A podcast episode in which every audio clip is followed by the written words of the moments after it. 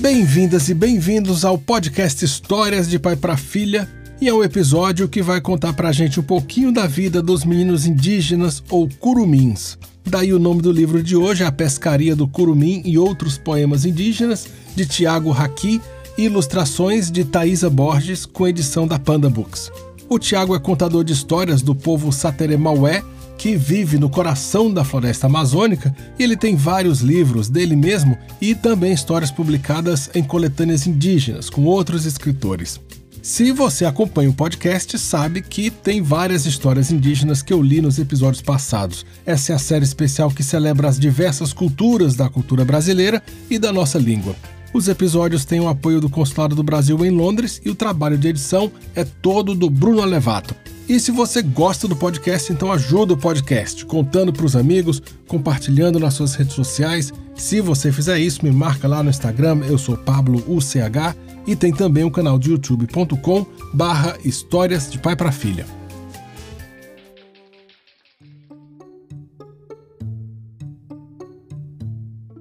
Dia de pescaria.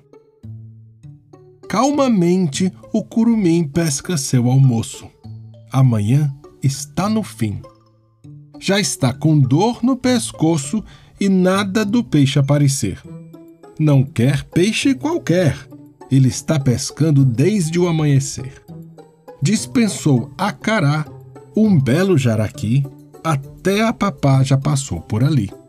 O que ele quer é tucunaré, para comer assado acompanhado de pimenta e farinha bem preparado, afinal está ali desde manhãzinha. Remo no meio da canoa, paciência de ariramba. Sua calma não é à toa. Para enganar a fome, que é enorme, já comeu até péua, tomou chibé, desenhou o peixe em seus pensamentos. Paciência de gavião pinagé. De repente, lá vem o tucunaré. Curumim depressa toma posição. É o peixe que ele quer. Coloca o arco na mão e, com ação ligeira, dispara a flecha certeira. Curumim está feliz. Arruma o peixe debaixo do giral e rema em direção à aldeia. Hoje ele vai dispensar o mingau. Em seu estômago a fome incendeia. Tem pressa de chegar. Quer logo o tucunaré assar com tucupi e farinha o saborear e com a sua fome acabar. Banho de rio.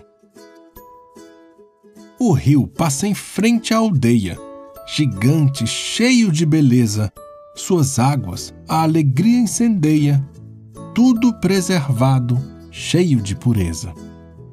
Eu gosto de tomar banho de rio.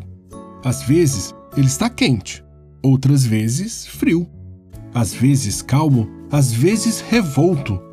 De todas as formas, eu nado solto, feito passarinho ao sabor do vento, asas abertas, perdido em pensamento. Meu rio fica na floresta. Quando estou nele, faço festa.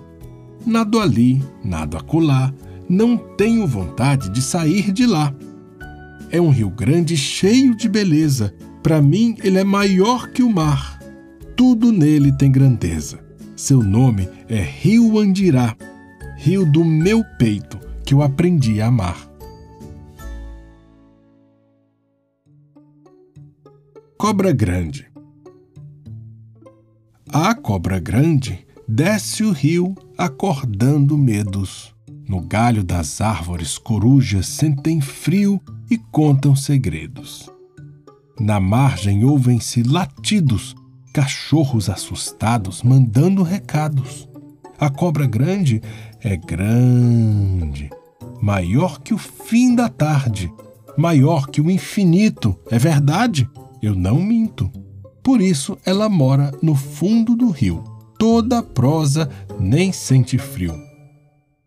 Só aparece em noites de temporal e noites assim não canta o bacural é um escuro que parece não ter fim. Meu tio não vai pescar, pois a cobra grande gosta de passear.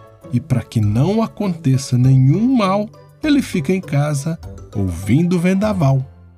Quando a cobra grande passa em frente à aldeia, o pajé faz um ritual. Ao redor da fogueira tudo clareia e o canto do velho índio assusta o mal. Em uma noite pintada de chuva, a cobra grande foi passear. Foi visitar o seu primo Poraquê, com quem gostava de conversar. No meio do caminho, pegou alguns peixes para o seu primo assar, mas que pena! Ao chegar, seu primo começou a ralhar. Ele não comia peixes, e sim frutos, principalmente açaí. Como não gostava de disquites, foi logo pegar o malacaxi.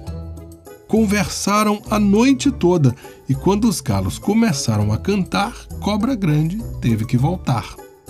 Nadou, nadou e nadou. Deslizou por entre os sonhos dos botos.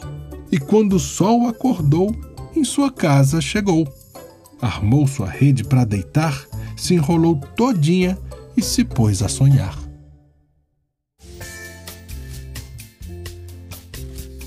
Eu li para vocês A Pescaria do Curumim e outros poemas indígenas, de Tiago Raqui, ilustrações de Thaisa Borges, com edição da Panda Books.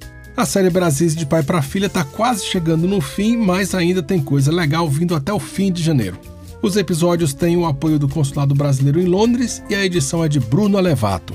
Se você gosta do podcast, dá uma nota boa no seu app, deixa uma avaliação por escrito. Eu leio todas e para falar comigo é melhor no Instagram. Eu sou o Pablo UCH.